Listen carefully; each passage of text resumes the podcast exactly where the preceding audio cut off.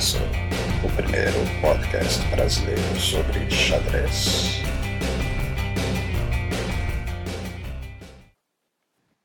Olá, hoje é quinta-feira, 4 de dezembro de 2014. Eu sou Alexandre Segristi e este é o Podcast.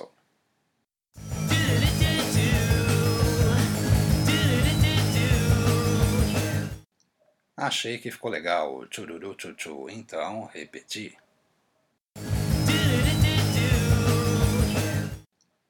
Juiz de Fora. Eu não poderia iniciar esse podcast de outra forma. O Brasil conquistou duas, duas medalhas no Campeonato Mundial de Xadrez Escolar, que terminou hoje em Juiz de Fora, Minas Gerais. Anne Carolina Costa, prata no Sub-15, e Rebeca Lott Schuckmann, bronze no sub-17 foram os destaques nacionais. Xadrez feminino, hein? Que legal ver as meninas brilhando. Além de Anne e Rebeca, alguns outros brasileiros também conseguiram ótimas classificações.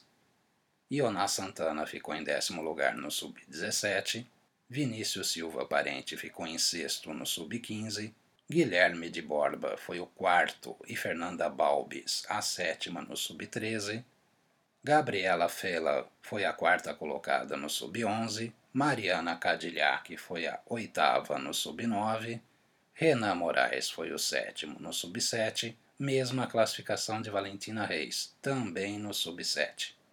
Apenas explicando, os torneios foram divididos em Open e Feminino e por idade, uma categoria para cada idade ímpar. Medina Aulia, a jogadora da Indonésia de 2,391, venceu o sub-17 com 100%, 9 em 9. Já Kevin Core, do Peru, apesar de seus 2,412 de rating, viu mais um título ir para a Indonésia.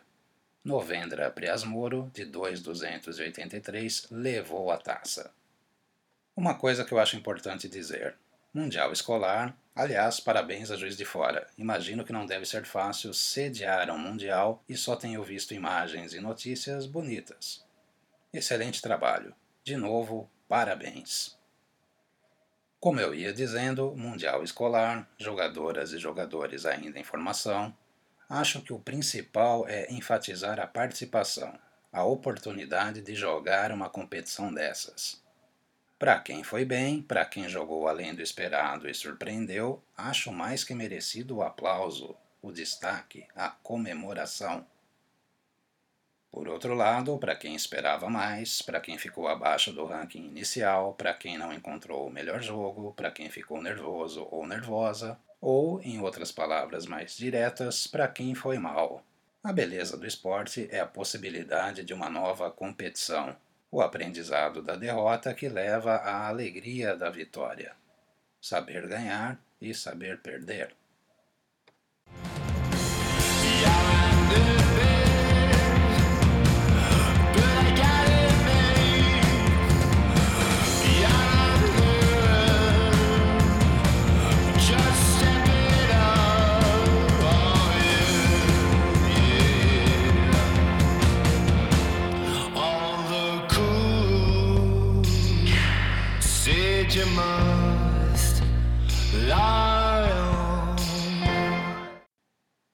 Doha. É, Kramnik. A maldição de Caruana derrubou mais um. Os supersticiosos diriam que sete é um número cabalístico, que é conta de mentiroso, essas coisas.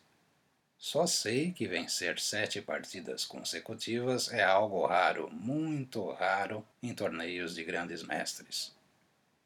E não foi dessa vez que Vladimir Kramnik caruanou liderando o torneio precisando de um empate hoje na última rodada para garantir o título, Big Vlad meio que jogou para empatar e perdeu. Como bem dizem por aí, quem joga Berlim perde no fim. O adversário de Kramnik, o chinês Yu Yang, correu de trocar damas e entrar naquele final modorrento. Jogou com D3 mesmo, jogou para vencer e foi buscar o ponto. Com 7,5 em 9, ficou com a taça uma torre estilizada dourada bem bonita e mais o prêmio de 25 mil dólares destinados ao campeão. Embora jovem, Yang já tem currículo. Em Tromsø, por exemplo, na Olimpíada de Xadrez, o jovem chinês, que tem apenas 20 anos, foi o melhor jogador. Você se lembra daquele critério do qual eu gosto muito, o de quem fez mais pontos? Então, Yu Yang foi o maior pontuador em Tromsø. Fez 9,5 em 11. Pois é, ele jogou todas as partidas. Saiu invicto, mesmo tendo enfrentado Svidler, Safarli Ilianov, Oumachi e Van Velle. E ainda por cima teve a maior performance, 2.912.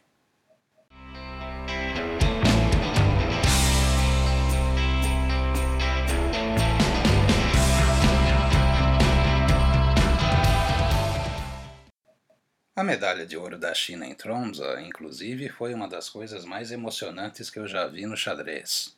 Jogaram sem Wang Hao e sem Bu Xiangji. Colocaram Wang Yue no primeiro tabuleiro para segurar os Big Dogs, mesmo tendo menos rating que Jing Liren, que destruiu na Olimpíada tanto quanto Yang Yi. E aquelas fotos sensacionais da comemoração. Yue abraçando Nihua, os dois em lágrimas. Jing Liren não conseguindo segurar o choro quando a medalha de ouro se confirmou. Emocionante, pessoal, emocionante. Eu até salvei as fotos no meu computador, que são uma excelente amostra de como uma conquista pode ser importante e marcar para sempre a vida de uma pessoa, de uma ou mais pessoas. E hoje, mais uma vez, Yu Yang foi recompensado pelo seu jogo brilhante dos últimos dias, pelo seu jogo no torneio todo.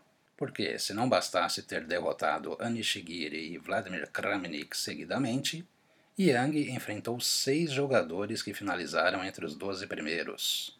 E já que estamos falando em primeiros colocados, quase todos os 10 primeiros na classificação final tiveram um sprint, aquela acelerada nas rodadas finais. Além de Yang, Giri, vice-campeão, derrotou a copia na última, e Kramnik tivemos Sanan Siugirov, 2,5 em 4, perdeu para Kramnik. Vasif Durarbaili, 3,5 em 4. Zahar Efimienko, 3 em 4. Salé Salem, 2,5 em 4, perdendo para o Kramnik. Voloktin, 2,5 em 4. Vachier, 2,5 em 4. Mas você se lembra que no episódio de ontem eu comentei que sempre chega alguém entre os premiados que correu por fora? Tomaszewski, Evgeny Tomaszewski é o nosso cara venceu nas três primeiras rodadas e depois empatou o resto. Olha só a sequência de empates. Grandelius, Krivorutsko, Peronovich, Alexienko, Voloktin e Safarli.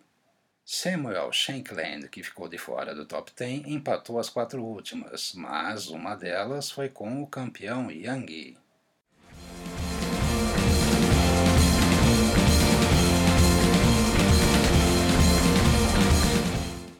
O prêmio de 5 mil dólares para a melhor jogadora ficou com Bela Kotenashvili, que fez 5,5, incluindo uma performance de mais de 2,700.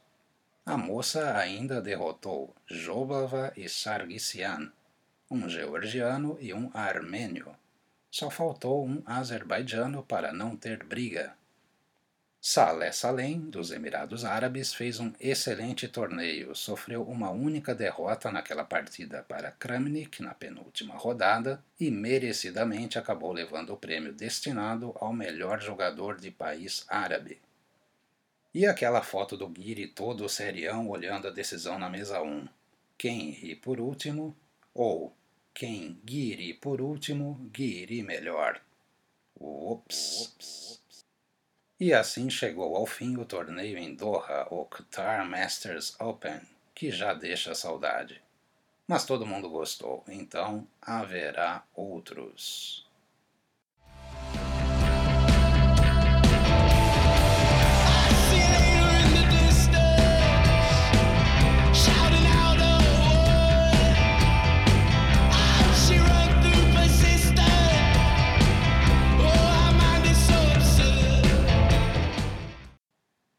Kazan. Pela superfinal do campeonato russo, que está em disputa no prédio do Kremlin em Kazan, Morozevich quebrou a própria sequência de derrotas ao empatar de pretas com Ian Nepomniachtchi. A liderança continua com Igra Lisi, que hoje venceu Denis Rismatulin e agora, com 4,5, tem um ponto de vantagem sobre o perseguidor imediato, Dmitry Yakovenko. Sergei Karyakin também resolveu ganhar uma. A vítima foi Zviagintsev. No feminino tivemos o primeiro empate das últimas 15 partidas. E não foi um empate qualquer, foi um empate que garantiu que Alexandra Goriatkina dividisse a liderança com Alisa Galiamova, que hoje derrotou a ex-campeã mundial Alexandra Kosteniuk. Goriatkina e Galiamova têm 4 pontos e meio. Olga Giria e Valentina Gunina têm 4. E o Svidler, será que empatou outra? Ops. Ops.